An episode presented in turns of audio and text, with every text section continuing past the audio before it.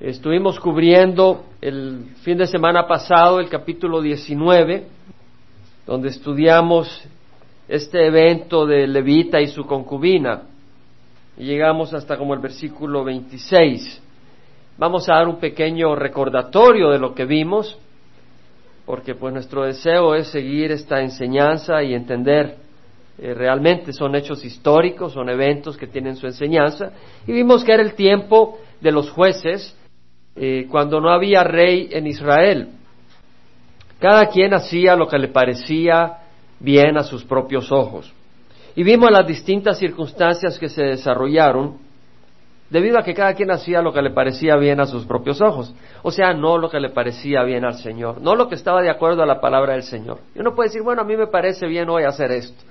Pero ¿qué es lo que dice el Señor? O a mí me parece bien esta relación con esta persona, pero ¿qué dice el Señor? El Señor nos da su palabra, el Señor nos da su espíritu.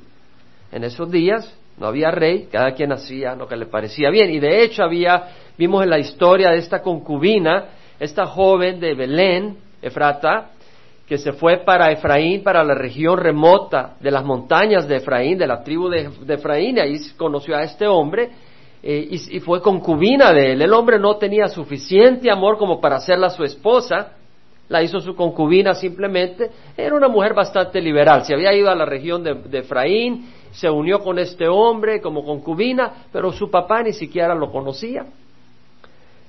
Y después de un tiempo, pues eh, le quemó la pata, como decimos en El Salvador, no sé cómo dicen en México, pero le jugó al adulterio. Cometió adulterio y luego, eh, en vez de regresarse arrepentida, tal vez tuvo miedo de levita, se fue a Belén y estuvo ahí cuatro meses cuando este hombre, el, levita, decidió ir a Belén y hablarle cariñosamente para traerla de regreso a su hogar. Y cuando llegó y le habló cariñosamente, primero lo recibió en la casa de su papá y el papá le dijo, qué feliz de conocerte. Y comieron, bebieron, tres días ahí estuvieron. Y pues ya la mujer se iba a ir de nuevo con él a la región remota de Efraín cuando el cuarto día se iba a ir, el, suegro le dice, no, quédate, come, come desayuna, eh, platicamos y luego te vas en, el atardecer. Cuando llegó el atardecer le dice, ¿sabes qué? ¿Por qué no te quedas en la noche? Quédate tranquilo, la gozamos, celebramos y te vas mañana. Va, pues. Se quedó hasta el quinto día, el quinto día eh, iba camino y dice, me voy. No, no, no, mira, come, y te vas hasta el atardecer. Y comieron y así hizo el atardecer, le dice, quédate, ya se está haciendo muy tarde, ya se está poniendo el sol. Y él le dice, no, no, hoy sí ya me tengo que ir, ya no me la juegues, hoy sí me voy, ya no me engañas. Y se llevó pues a la concubina, él había venido con un criado y dos asnos, y se llevó al criado a los dos asnos y se fueron en camino, ya estaba atardeciendo. Y eh, llegaron a Jebús, que era Jerusalén, pero estaba en manos de los jebuseos, era como siete kilómetros al norte de Belén y eh, el criado le dice, mira, ¿por qué no nos desviamos del camino y nos quedamos a pasar la noche en Jebús, en Jerusalén? Pero el, el, um, levita le dice, no, mira, no nos vamos a quedar en un terreno donde no es de israelitas, es decir, aquí no son israelitas, son jebuseos, ¿y ¿qué vamos a hacer con ellos? Eh, son gente extraña, son gente, de, no son israelitas, vámonos más al norte, a Gebea, Gibea o a Rama y ahí pues eh, nos quedamos y nos cae la noche. Y efectivamente subieron eh, unos cuantos kilómetros más, eh, 11 a 12 kilómetros más al norte, llegaron a Gibea, que era de la tribu de Benjamín, y pues les cayó la noche, entonces se quedaron en la plaza de la ciudad esperando que alguien les diera hospitalidad, alguien los recibiera en su casa para pasar la noche pero nadie lo recibía. Los de la tribu de Benjamín no tenían esa hospitalidad hacia su prójimo y ahí estaban en la, en la plaza ellos y nadie tenía compasión de ellos. Cuando iba bajando un señor también, un anciano, pero era de la tribu de Efraín, pero era un anciano, venía del trabajo, del campo, y cuando lo ve, porque él vivía en Gibeá, los ve a ellos y les dice, bueno, ¿de dónde vienen y a dónde van? Y este hombre levita dice, mira, nosotros venimos de Belén, pero somos de la región montañosa de Efraín y venimos de Belén, pero vamos para allá, para nuestra casa. Pero hemos pasado la noche, queremos pasar la noche acá, pues, pues nos agarró la tarde. Y el, anciano le dice, bueno, quédate en mi casa. Tenemos forraje, tenemos comida para las asnos, tenemos eh, vino, tenemos pan para nosotros, no se preocupes, estamos cubiertos, pero déjame atenderlos, le dice el viejito. Yo les doy el vino, yo les, los atiendo. Y los recibí en su casa. Y esa noche llegaron los hombres de la ciudad, los benjamitas, y tocaron la puerta y le dicen, déjanos abrir, saca a este hombre que tú has recibido, a este forastero, queremos tener sexo con él. Una ciudad corrupta, Gibea, había corrupción como en Sodoma y Gomorra, como California. Porque realmente vemos que la homosexualidad, en, las calles se desfila la homosexualidad, en la televisión se proclama la homosexualidad como algo perfecto, como algo correcto, pero Dios dice algo, es decir, tú puedes decir la homosexualidad está bien, pero ¿qué dice Dios? Tú puedes decir la homosexualidad está bien, pero Dios la condena. Dice el Señor que los homosexuales no entrarán al reino de los cielos. Dice, entonces yo no soy homosexual, así que yo si voy a entrar al reino de los cielos. No, no, no, tampoco es así. Para entrar al reino de los cielos necesita ser cubierto con la sangre de Jesús, porque no hay nadie justo en sí mismo. No hay nadie que tenga una justicia, porque tal vez tú no eres homosexual, pero es adúltero. Y tú dices, jamás he cometido adulterio, con los ojos has cometido adulterio. Tú dices, yo no soy homosexual ni adúltero, pues, y no soy asesino. Sí, eres asesino, porque si has estado enojado con tu hermano, has cometido asesinato.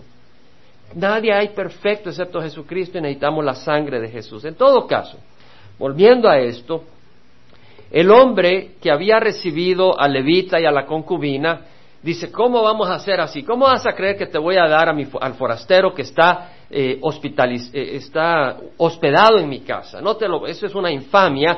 Tengo una hija virgen, tómala y hagan lo que quieran con ella. Es más, el, el, levita tiene una concubina, se la damos, hagan lo que quieran con ella. Es decir, este hombre tenía la moralidad, tenía el concepto de las cosas de Dios torcido porque estaba diciendo, no le hagan nada a mi huésped, pero hagan lo que quieran con mi hija Miren, Se habían olvidado que Dios es alguien que se preocupa por el débil, por la viuda. No entendía el corazón de Dios. Los hombres de la ciudad muy malévolos no le quisieron hacer caso, así que el levita les entregó la concubina. Los hombres abusaron de la mujer, la violaron, tuvieron sexo con ella. Muchos hombres finalmente en la madrugada la dejaron ir libre ella llegó arrastrándose a la casa, llegó hasta la puerta y cayó exhausta. Y leemos en el versículo 25, los hombres no quisieron escucharle. Versículo 26, cuando amanecía, la mujer vino y cayó a la entrada de la casa del hombre donde estaba su señor hasta que se hizo de día. Al levantarse su señor por la mañana, abrió la puerta de la casa y salió para seguir su camino. Se había olvidado de la concubina, ya no le importaba. Había llegado cariñosamente para hablarle palabras bonitas, pero cuando ya la violaron y todo, se estaba yendo como que sí, ya no tenía nadie.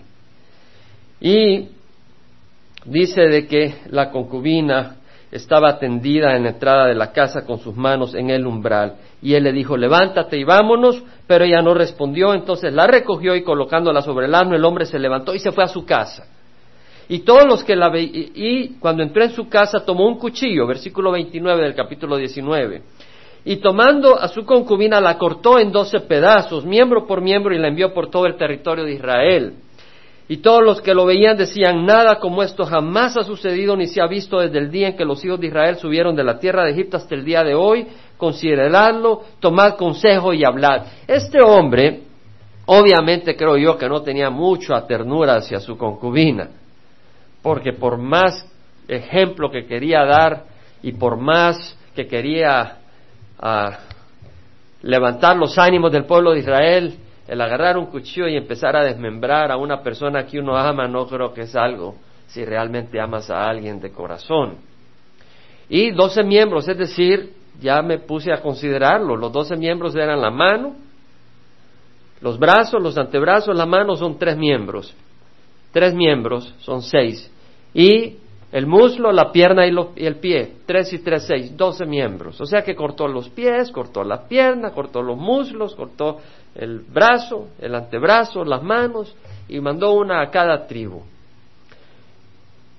Bueno, Vemos entonces que en el capítulo 20 salieron todos los hijos de Israel desde Dan, que está al norte, hasta Berseba, que está al sur, incluyendo la tierra de Galad, que está al este del Jordán, y la congregación se reunió a Jehová como un solo hombre en Mizpa. Mizpa era el lugar que estaba como a cinco kilómetros al oeste de Gibeá de Benjamín. Se reunieron ahí en Benjamín. se pusieron todos a unirse y decir, ¿qué vamos a hacer? Esta es una infamia. Y vinieron de todas las... Ah, de todas partes. Dice el versículo 2 que los jefes de todo el pueblo, de todas las tribus de Israel, tomaron su puesto en la asamblea del pueblo de Dios, cuatrocientos mil soldados de pie que sacaban espadas. Se reunieron cuatrocientos mil soldados israelitas para tomar acción. Y los hijos de Benjamín oyeron que los hijos de Israel habían subido a Mizpa. Y los hijos de Israel dijeron, decidnos cómo ocurrió esta maldad. O sea que los hijos de Benjamín no eran ignorantes, ellos fueron una de las tribus a quienes les cayó uno de los miembros de la concubina para que supieran lo que había ocurrido. Entonces el levita, marido de la mujer que había sido asesinada, respondió y dijo cuando preguntaron cómo ocurrió esta maldad, dijo, vine con mi concubina a pasar la noche en Gibeá de Benjamín. Mas los hombres de Gibeá se levantaron contra mí y rodearon la casa por la noche por causa mía. Tenían intención de matarme. Pero en vez de esto violaron a mi concubina de tal manera que murió. Un poquito distorsionada la verdad, porque no fue que eh, tomaron en vez de esto, eh, violaron a mi en vez de esto, él les entregó la concubina para salvar su pellejo. ¿Cierto? Eh, el ser humano es malvado, ¿no? Es decir, me agarraron los ladrones y me dieron una paliza. Pero ¿qué estabas haciendo ahí? Ahí eso no lo cuentas. Te agarraron los ladrones y te dieron una paliza, pues estabas vendiendo droga ahí. Eso no lo cuentas, esa parte no la cuentas. Llegaste al hospital y contaste lo que te hicieron. ¿Verdad? Uno, pues, es el corazón del hombre. Tanto hombres como mujeres. Es decir, todos somos cortados por el pecado. Nos destruyen. Bueno,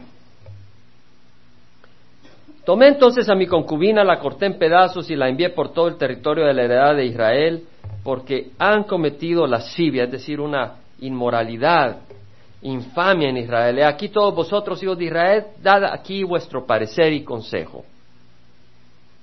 O sea, está diciendo, digan qué van a hacer.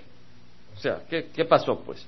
Entonces todo el pueblo se levantó como un solo hombre, diciendo, ninguno de nosotros irá a su tienda, ni ninguno de nosotros volverá a su casa. Es decir, esto no se va a quedar así.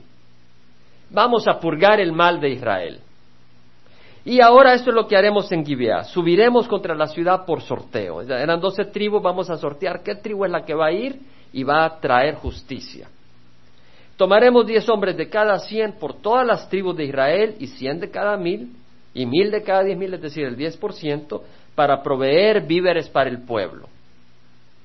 Para que cuando vayan a Gibeá de Benjamín los castiguen por toda la infamia que han cometido en Israel. Es decir, el diez por ciento de los que se habían reunido se iban a encargar de alimentar al resto del ejército que iba a pelear contra los benjamitas que estaban en Gibeá, porque ahí iba a ser el punto de, de la confrontación.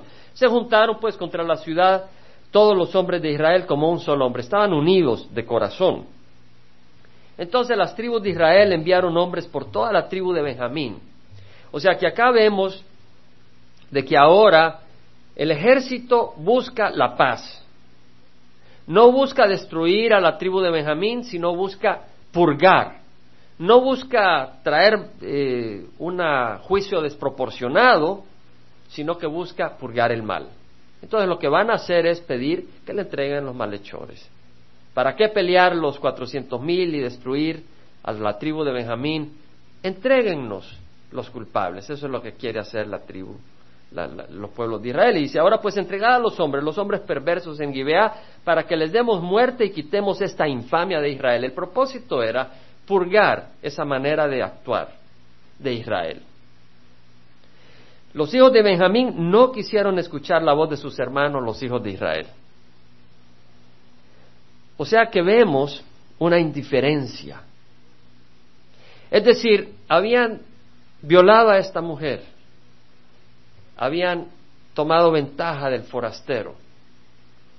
Y la tribu de Benjamín dice, pues, pues si solos somos latinos de todas maneras, ¿qué? ¿O somos americanos, qué?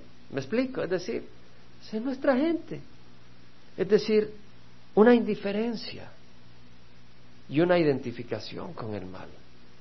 Los hijos de Benjamín de sus ciudades se reunieron en Gibeá para salir a combatir contra los. No solo hubo indiferencia, sino que hubo identificación y unión con la maldad. Son dos cosas distintas. La indiferencia está mal y peor unirse con la maldad. Vemos la indiferencia y la asociación con la maldad. Los hijos de Benjamín de sus ciudades se reunieron para salir a combatir contra los hijos de Israel. Si tú quieres vivir, vale la pena vivir por una causa. Escoge una buena causa. La mejor causa es Jesucristo. Y de las ciudades fueron contados en aquel día de los hijos de Benjamín veintiséis mil hombres que sacaban espada, además de los habitantes de Gibeá, que fueron contados setecientos hombres escogidos. Es decir, no que los habían escogido, sino que eran pura, la crema de la crema. De esta gente, setecientos hombres escogidos eran zurdos, capaces cada uno de lanzar con la onda una piedra a un cabello sin herar. O sea, eran expertos. Tiraban la piedra y te volaban el sombrerito y eran, los podías poner en la televisión con su show. Eran expertos. Los hombres de Israel fuera de Benjamín fueron contados, cuatrocientos mil hombres que sacaban espada, todos estos eran hombres de guerra. Vemos entonces, cuatrocientos mil israelitas de las once tribus, y vemos a veintiséis mil benjamitas y setecientos, veintiséis mil setecientos. Los veintiséis mil sacaban la espada, los otros setecientos eran zurdos y tenían una puntería con la con la onda que eran fabulosos. Los hijos de Israel se levantaron, subieron a Betel. Betel estaba como a cinco kilómetros al noreste de Mizpa. Y consultaron a Dios. Bien hecho. Vemos ahora que este pueblo está consultando con Dios. Era el tiempo que no había rey en Israel, cada quien hacía lo que le parecía bien a sus propios ojos, pero acá, ante esta crisis, ante esta ignominia, como que se dieron cuenta, hey, esto está imposible, esto ya no puede seguir, así pasa en la vida de uno. Tal vez pasan cosas, pero llega una crisis, llega una situación grave, estás hundido en las drogas y luego dices, Señor, y empiezas a buscar al Señor. A veces es la única manera en que el Señor te puede traer a tu sano juicio. Hasta que entras en una situación dificilísima, has pasado por circunstancias, has jugado con el pecado, pero no ha pasado nada. Cuando llegas ya a una crisis que ya no las toleras, dices, voy a consultar con Dios. Bendito sea el Señor que te trajo entonces a esa crisis. Porque si consultas con el Señor tienes vida eterna. Él es nuestro consejero. ¿Cuánto yo he caminado sin, la, sin el consejo del Señor?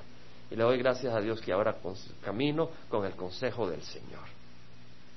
Es lo mejor. Quisiera yo haber empezado a caminar con el consejo del Señor desde que estaba pequeño. Una cosa es caminar sabiendo de Jesús y otra cosa es caminar bajo el consejo de Jesús.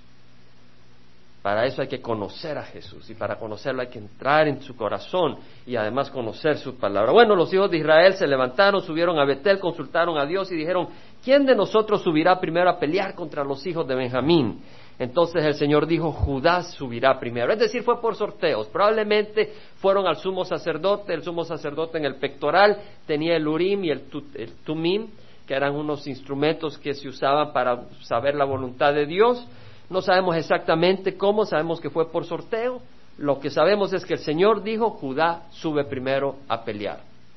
Los hijos de Israel se levantaron por la mañana y acamparon contra Gibeá. Es el Señor, vamos con la bendición del Señor. Y los hombres de Israel salieron a combatir contra Benjamín y los hombres de Israel se pusieron en orden de batalla contra ellos en Gibeá. Pero los hijos de Benjamín salieron de Gibeá y derribaron por tierra en aquel día veintidós mil hombres de Israel. ¡Wow! He leído este pasaje muchas veces. Muchas veces. Antes. Y ahora pues lo volví a leer varias veces. Pero creo que el Señor hoy me dio más luz. ¡Qué bendición! Porque la última vez que lo leí fue, realmente no siempre se puede entender la voluntad del Señor. Y es cierto. Confía en Jehová con todo tu corazón y no te apoyes en tu propio entendimiento. ¿Con quién consultó el pueblo de Israel si deberían de ir a luchar? ¿Y quién debería ir primero? Con Dios. ¿Y tenían un propósito bueno? Claro, querían purgar el mal de Israel. ¿Y qué les dijo Dios? Suban contra Judá. Subieron contra Judá y ¿qué pasó? 22 mil de ellos masacrados. ¡Wow! ¿Qué pasó? ¿Qué pasó? Vamos a entender un poco más, creo que el Señor me ha dado un poco más de luz. Los hombres de Israel se, se, reanimaron y se pusieron otra vez en orden de batalla en el lugar donde se habían puesto el primer día. Y subieron los hijos de Israel y oraron delante de Jehová. Vea que dice subieron. Cada vez que vas a la presencia del Señor, tú subes. Cada vez que tú vas al mundo, tú bajas. Y cuando tú bajas viene el agua y te ahoga. Mejor sube. Sube, sube, sube, sube. Me di cuenta que ayer estaban celebrando a un señor de Japón de 70 años que subió el Himalaya. De 70 años y subió el Himalaya, imagínate. Bueno, nosotros podemos subir una montaña más alta. Podemos ir a la presencia de Dios. Lloraron delante de Jehová hasta la noche y consultaron a Jehová diciendo, nos acercaremos otra vez para combatir contra los hijos de mi hermano Benjamín. Ah, ya no son contra los hijos de Benjamín, ya es contra los hijos de mi hermano Benjamín. Es decir, una cosa es, vamos a aplicar justicia, y otra cosa es mi pueblo el que está enfermo. Otra cosa, o sea, esta masacre los había hecho reconocer que eran sus hermanos. Estaban en una lucha fratricida hermano contra hermano destruyéndose. Lloraron y el Señor dijo, subid contra él. Versículo 24, los hijos de Israel fueron contra los hijos de Benjamín el segundo día, y salió Benjamín de Gibeá contra ellos el segundo día, y otra vez hizo caer dieciocho mil hombres de los hijos de Israel. Todos estos sacaban espada. ¿Qué pasó? Ya habían llorado. Se habían dado cuenta que eran sus hermanos. Pero no estaba completo todavía. Todos los hijos de Israel y todo el pueblo subieron y vinieron a Betel y lloraron y permanecieron ahí delante de Jehová y ayunaron ese día hasta la noche y ofrecieron holocaustos y ofrendas de paz. ¿Qué pasó? Se dieron cuenta que había pecado, que ellos tenían que venir y ofrecer sacrificios por su injusticia, su falta. Es decir, ellos venían a acusar a sus hermanos, a atacar a sus hermanos la primera vez y tenían que borrar el mal de Israel. Pero se habían olvidado que eran sus hermanos, era su pueblo, su raza. Y vinieron y dijeron, es nuestro pueblo, nuestra raza, y venían a cortar, pero se habían olvidado que ellos mismos estaban sucios. ¿Y cuántas veces estamos rápidos para juzgar a nuestro hermano y nosotros nos estamos hundiendo en un pozo de lodo? Ellos dijeron, tenemos que ofrecer sacrificios y ofrendas de paz delante de Jehová. Y consultaron los hijos de Israel a Jehová, porque el arca del pacto estaba ahí en aquellos días. En ese tiempo estaba en Silo o en Betel. Estaba entre Silo y Betel. La llevaban a Silo, la llevaban a Betel. hemos leído que estaba en Silo, pero sabemos que estaba en Betel porque acá no lo dice. Entonces, obviamente, la movían entre Silo y Betel hasta que después se movió a Jerusalén con el rey David. Y Finés, hijo de Eleazar, hijo de Aarón, estamos viendo acá, el nieto de Aarón estaba delante de ellos para ministrar. O sea que esto ocurrió al principio del periodo de los jueces, diciendo, volveré a salir otra vez a combatir contra los hijos de mi hermano Benjamín o desistiré. En otras palabras, la justicia no necesariamente depende de mí. Tú eres el que cobra justicia, Señor. ¿Querés que nosotros seamos instrumentos o no? Y el Señor dijo, subid porque mañana lo entregaré en tu mano. El Señor jamás les mintió. La primera vez no le dijo, se los entregaré. Les dijo, suban. La segunda vez le dijo, suban. La tercera vez le dijo, suban y se los entregaré. Y para, para mí, acá hay mucha, ya estoy hablando francés, para moi, para mí hay mucha enseñanza y creo que también para nosotros. Una de las cosas es la indiferencia ante el mal. Los benjamitas eran indiferentes ante el mal. Habían violado a una joven. Y está bien. No fue mi hija, no fue mi esposa. ¿Cuál es el problema? Muchos son indiferentes ante la maldad moral y la injusticia social. En los tiempos de Isaías había mucha indiferencia. Y dice el Señor, hablando del pueblo de Israel, del pueblo en esos días, dice, sus pies corren al mal y se apresuran a derramar sangre inocente, igual que nuestro mundo. Ya viene el viernes, o en Latinoamérica, ya viene el viernes y los jefes van con sus secretarias. Mucho. Hay desorden. Acá ya viene el viernes y hay desorden. Tomando, emborrachándose, con drogas, se cambian esposas. Hay clubs donde se reúnen parejas y se cambian las esposas. O robo o engaño económico. Ven cómo te tratan de estafar. Distintas maneras. Hay maldad en nuestra sociedad en Latinoamérica. Sus pies corren al mal y se apresuran a derramar sangre. Tú dices, no, yo no. ¿Y qué son los abortos? Ahí apresuran, se apresuran. ¿Ah, saliste embarazada? Ahí está, ahí está el doctorcito aquel es, y habla español. Rápido, entras y sales. ¿Y tus manos sangrientas? ¿Qué? No me entiendas mal, porque si tú vienes en arrepentimiento, Dios te perdona. Dios te perdona y todo queda olvidado. Y un día Él te va a borrar todas esas cosas de tu mente. Pero no puedes estar participando de eso y pensar que estás bien. Sus pensamientos son pensamientos de iniquidad, desolación y destrucción hay en sus caminos. Camino de paz no conocen. Ahí están en esa lucha. ¿No es así nuestra sociedad? Está dividida. Nuestra sociedad está dividida. Ahí están muchas veces los americanos, ¿verdad? Estos latinos.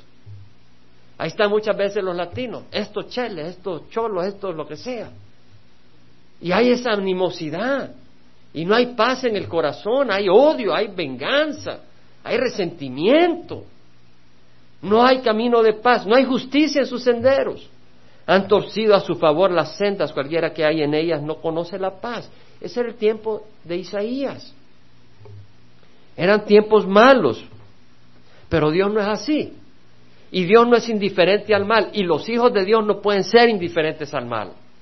Por eso estamos acá activos. Queremos conocer al Señor y no queremos cerrar los brazos y decir, Satanás me dio siete vueltas en el agua y me hundió, y que haga así con mis hijos, que haga así con mis vecinos, que haga así con nuestra raza. No. El Señor nos ha rescatado y ahora queremos compartir al Señor con otros. En el Salmo 5, 4, 5 dice, tú no eres un Dios que se complace en la maldad. Dios no se complace en la maldad. Ayer encendí un rato la televisión y sale don Francisco con un señor que llegaba y que estaba, llegó con su sombrero y, y estaba comparando a las mujeres con los perros. Y estaba diciendo que los perros eran mejores amigos. Y estaba muy chistoso el tipo. Y decía, bueno, cuando yo llego a casa todo borracho, la tarde en la noche, la mujer se enoja, pero mi perrito feliz llega y se alegra conmigo y me ladra. Y empezaba a hablar así. Era muy chistoso, pero era triste lo que estaba diciendo. Realmente era triste lo que se estaba oyendo. Muy triste. Mucha maldad. Dice, el mal no mora contigo. Los que se jactan no estarán delante de tus ojos, dice el salmista. Aborreces a todos los que hacen, iniquidad. ¡Wow! En el Salmo 97, 10 dice, lo que amáis a Jehová, aborreced el mal. No dice sed neutros, aborreced el mal. Amos 5.15 dice, aborreced el mal, amad el bien y estableced la justicia, la rectitud. En Mateo 21 tenemos la historia cuando Jesús entró al templo y echó fuera a todos los que compraban y vendían en el templo y volcó la mesa de los cambistas. A veces uno piensa el Señor Jesús con el pelo largo, con una sonrisa así como que estén drogado a veces en las imágenes que hacen. Nuestro Señor tenía valentía, tenía poder, tenía resolución. Y cuando Él entró al templo la primera vez y vio que estaban comercializando y la casa del Señor la habían hecho una un lugar de comercio y no un lugar de oración, agarró un látigo y lo empezó a usar, volcó en las mesas de los cambistas y dijo, mi casa será llamada casa de oración, pero la han hecho cueva de ladrones. Y los discípulos se acordaron que estaba escrito que el celo del Señor me consume. Jesús tenía un celo por la, por la rectitud. Y debemos nosotros tener un celo por la rectitud. En Romanos 12:9 dice, el amor sea sin hipocresía, aborreciendo lo malo, aplicándonos a lo bueno. No quiere decir que vamos a odiar a los pecadores. Hermanos, de ahí venimos. Agarra Primera de Corintios. Primera de Corintios capítulo 6. No, eh, no, no distorsiones la escritura. Primera de Corintios capítulo 6, versículo 9. Dice, ¿no sabéis que los injustos no heredarán el reino de Dios? No, no os dejéis engañar, ni los inmorales, ni los idólatras, ni los adúlteros, ni los afeminados, ni los homosexuales, ni los ladrones, ni los ávaros, ni los borrachos, ni los difamadores, ni los estafadores heredarán el reino de Dios. Y esto erais alguno de vosotros. Pero fuisteis lavados, fuisteis santificados, fuisteis justificados en el nombre del Señor Jesucristo en el Espíritu de nuestro Dios. Es decir, de ahí venimos. Tú dices, yo nunca robé. ¿Cómo no le robaste a Dios? Todo lo gastaste en ti. ¿Qué has hecho con lo que has recibido? ¿O has vivido para ti? No has vivido para Dios. Dios no ha sido el Dios de tu vida. Has vivido para ti lo que quieres. Y tú dices, no, pero vieras, vieras qué has hecho. Mentira. Realmente cuando tú vives para ti eres miserable, aunque la pases bien un rato, porque yo le he pasado bien viviendo para mí, pero tarde o temprano es vacío es vacío. A menos que mueras sin llegar a reconocer que es vacío y te vayas al infierno. Pero si Dios en su misericordia te da tiempo para que lo reconozcas, te das cuenta que eres vacío y pides y clamas.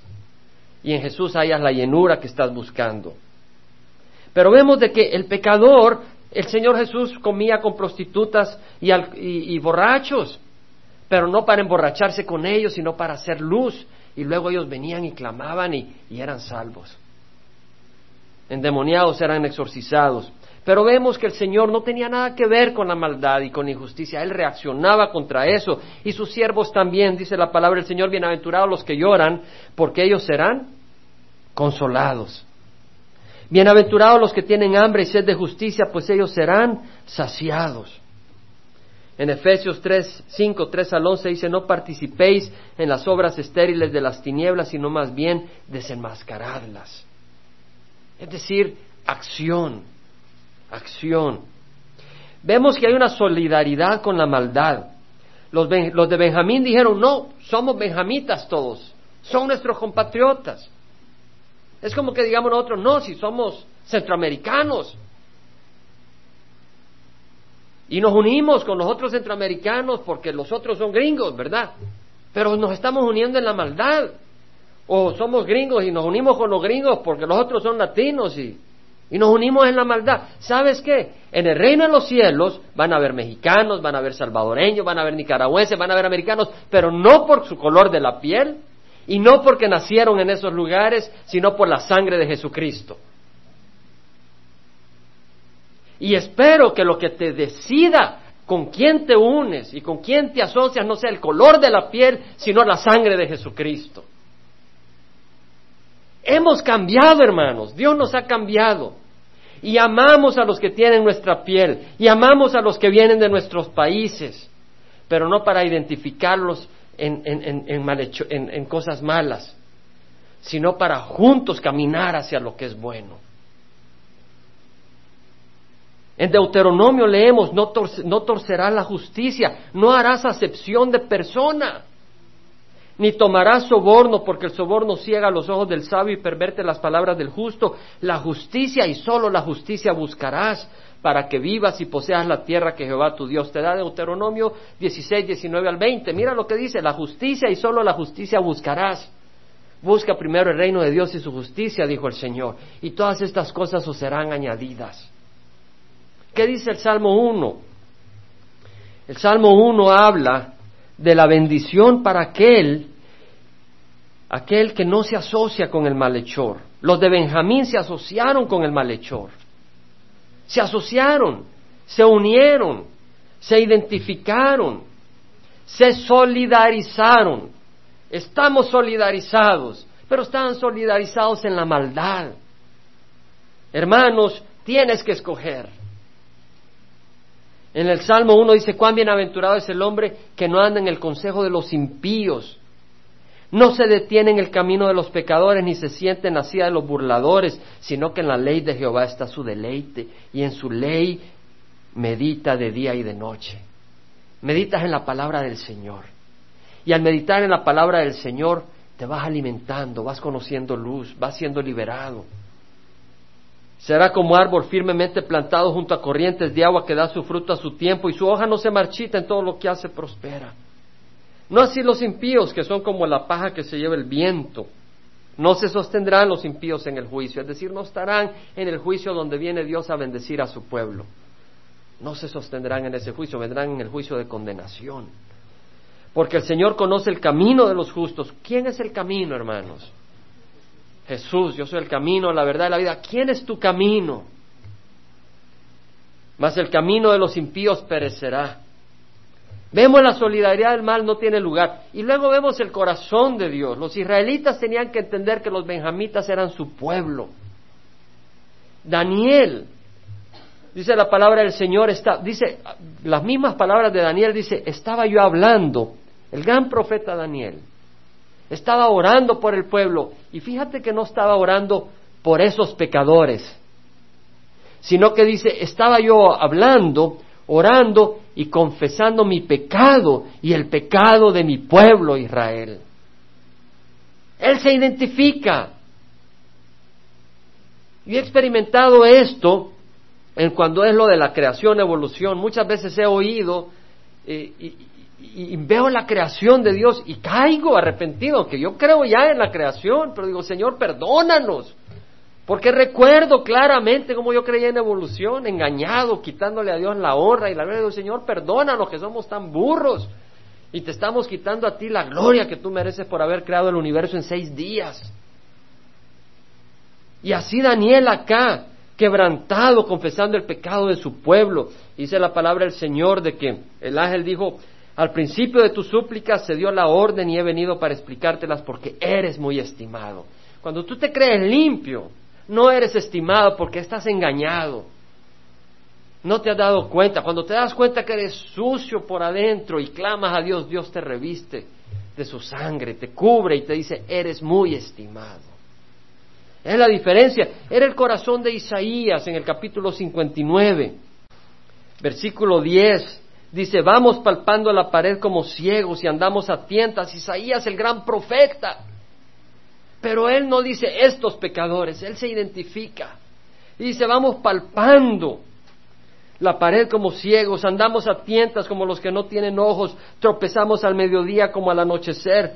Así es cuando uno está bajo la influencia, tropieza de día. Entre los robustos somos como muertos, todos nosotros gruñimos como osos y gemimos tristemente como palomas, esperamos la justicia, pero no la hay, la salvación, pero está lejos de nosotros, se han multiplicado nuestras transgresiones delante de ti. Isaías dice, nuestros pecados se han multiplicado delante de ti, nuestros pecados testifican contra nosotros, nuestras transgresiones están con nosotros y conocemos nuestras iniquidades, transgredir y negar a Jehová, apartarse de nuestro Dios, hablar de opresión y rebelión, concebir y proferir en el corazón palabras mentirosas. Cuidado con tus palabras. Cuidado con tus palabras.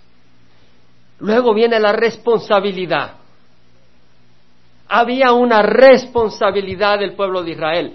La tribu de Benjamín había producido esa condición porque por muchos años el pueblo de Israel cerró los ojos a su condición. Un pueblo no cambia de la noche a la mañana. La tribu de Benjamín se había ido desviando hasta que llegó a una crisis al colmo y realmente ellos eran partícipes de esa crisis. Ellos habían contribuido al callar ante esa crisis. Ellos habían contribuido cuando veían a sus hermanos benjamitas que se estaban alejando de la ley de Dios, que se estaban alejando de las cosas de Dios hasta llegar al colmo de los colmos. Es como leíamos el miércoles, ¿verdad? De que Ananías, y Pedro le dice, ¿cómo propusiste que te llenó Satanás el corazón? ¿Cómo dejaste que te llenara Satanás el corazón? Satanás te va a llenar el corazón si dejas que empiece gota por gota y no haces nada con las gotas que esté echando en tu vaso. Tienes que expulsar esas gotas y lo limpias con el poder de la palabra del Señor. Tienes que venir a que el Señor te lave y te limpie. Es necesario, el Señor poda. Si la rama está unida al, a la vid, pero esa rama no produce fruto, quiere decir que estás unida, estás viniendo a la iglesia, pero no estás asimilando la palabra de Dios, no la haces tuya. Y el Señor la va a cortar, porque Jesús dice, yo soy eh, la viña, mi Padre es el viñador.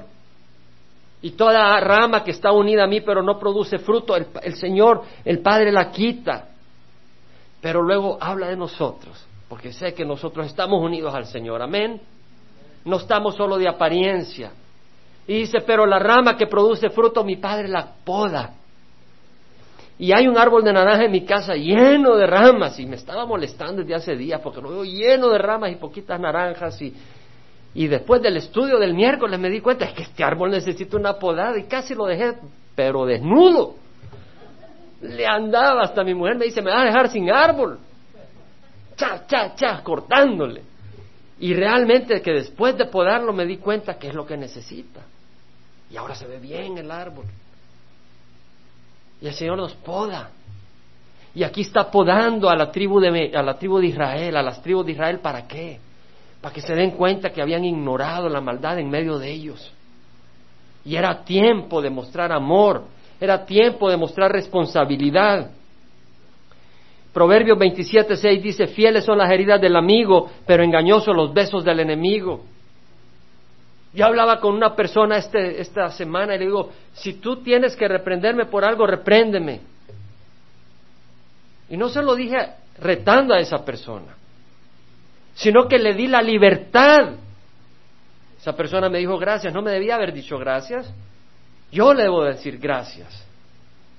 Es decir, en, el pueblo de Cristo debe haber habilidad de reprender. Y muchas veces reprendo, yo no individualmente, pero a través de la palabra el Señor reprende, a través de los mensajes del púlpito. En algunas ocasiones me ha acercado a algún hermano y le digo, mira, tienes que aquí, mira, tienes que allá. Pues gloria al Señor. Algunos se incomodan y dicen, no te metas en mi vida. La palabra del Señor dice que tenemos que ser sanos. Y si vemos algo malo, tenemos que con amor venir y decir, ¿sabes qué? Esto no está bien.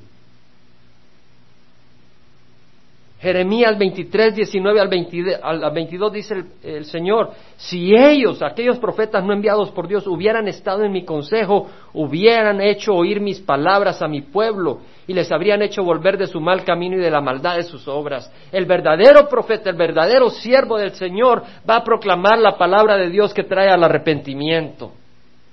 En Santiago 5, 19 al 20 dice, hermanos míos, si alguno entre vosotros extravía de la verdad, y alguno le hace volver, sepa que el que hace volver a un pecador del error de su camino salvará su alma de la muerte y cubrirá multitud de pecados. Es decir, no digas yo no juzgo a nadie, pero si ves que tu hermano se está hundiendo en el pecado, extiéndele la mano. Muestra la palabra del Señor y mira esta palabra, juzga lo que estás haciendo, está mal.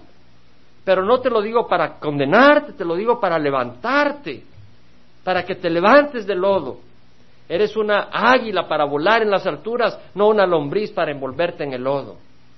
Esa es la diferencia, es la actitud del corazón.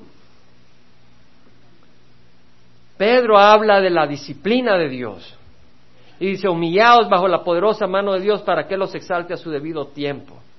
La tribu de Benjamín, perdón, la tribu de Israel se humilló, sufrió en dos ocasiones derrota, pero habían consultado con Dios y estaban en la mano de Dios y Dios estaba permitiendo esa disciplina. Ellos en vez de rebelarse e irse y buscar a otro Dios, volvieron a Dios, aceptaron la voluntad de Dios, se sometieron ante la mano poderosa de Dios y Dios los exaltó el tercer día, como Dios exaltó a su Hijo Jesucristo el tercer día y resucitó de la muerte.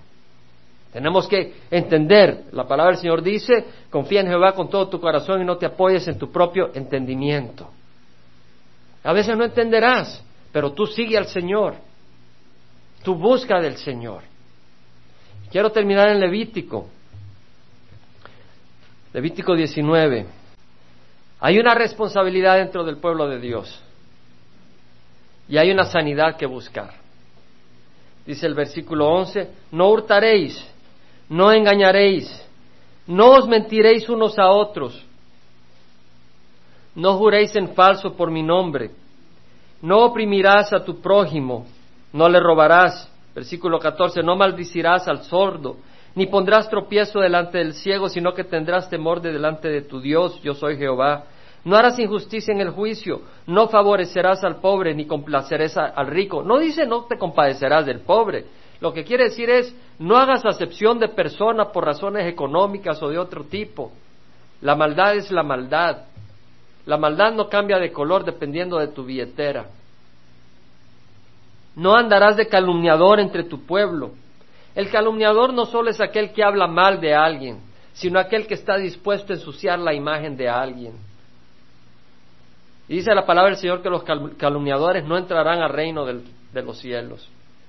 No harás nada contra la vida de tu prójimo, yo soy Jehová. No odiarás a tu compatriota en tu corazón, Podrás ciertamente reprender a tu prójimo, pero no incurrirás en pecado a causa de él. No te vengarás, ni guardarás rencor a los hijos de tu pueblo, sino que amarás a tu prójimo como a ti mismo. Yo soy Jehová. Hemos puesto en el boletín un versículo.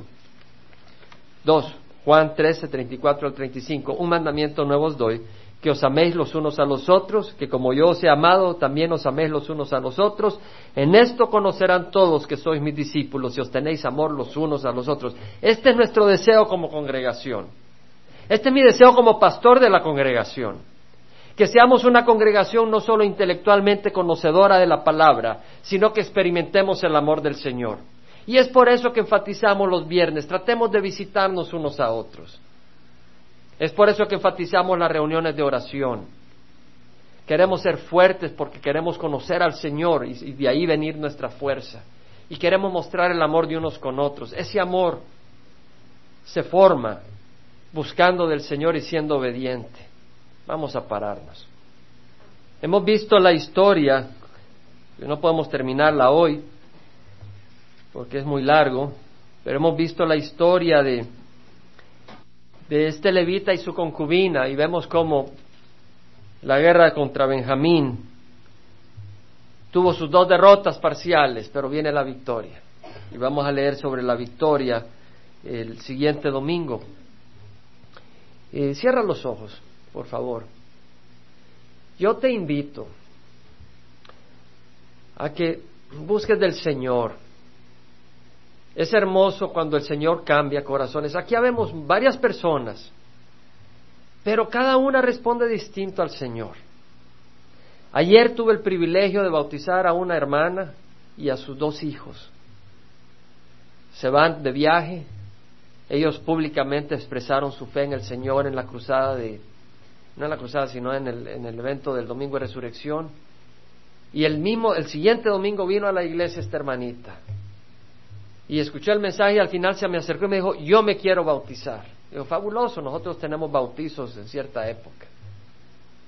Se me volvió a acercar el domingo anterior, me dijo, hermano, yo me voy de viaje y yo me quiero ir bautizada, yo quiero, quiero seguir al Señor. Y ayer pues le pedí a hermano Salvador y a Adriana que me acompañaran y fuimos con esta hermana y nos fuimos a meter a Corona del Mar y se bautizaron. Y podía ver esos ojos de obediencia, esos ojos de amor y de gozo en el Señor. Y quiero decirte algo. Cada uno puede responder al Señor, de ti depende. Pero es hermoso cuando respondes al Señor con obediencia. Él cambia. Yo pude ver en esta hermana el gozo del Señor ayer, la alegría de sus hijos siendo bautizados. Y no se trata de que bautizo o no bautizo, se trata de obediencia al Señor. Se trata de caminar en, en gozo del Señor. Si tú no conoces el gozo del Señor, si hay algo que el Señor te ha hablado hoy, pídele perdón. Y acuérdate que el Señor te ama. El Señor nos ama. El Señor nos ama. Y queremos experimentar el amor. Padre Santo, yo te ruego que derrames tu Santo Espíritu. Derrama tu Santo Espíritu sobre esta congregación, Señor. Padre, a todo aquello que es malo, todo aquello que no viene de ti, elimínalo, Señor.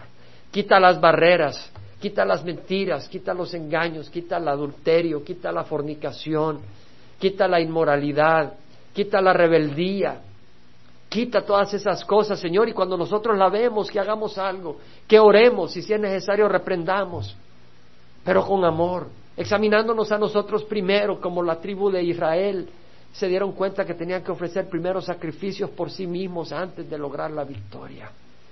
Padre, que seamos sensibles a tu espíritu. Derrama tu Santo Espíritu. Y te ruego, Señor, que derrames un espíritu de gozo, un espíritu de paz y un espíritu de amor en esta congregación. Te lo rogamos en nombre de Jesucristo. Amén.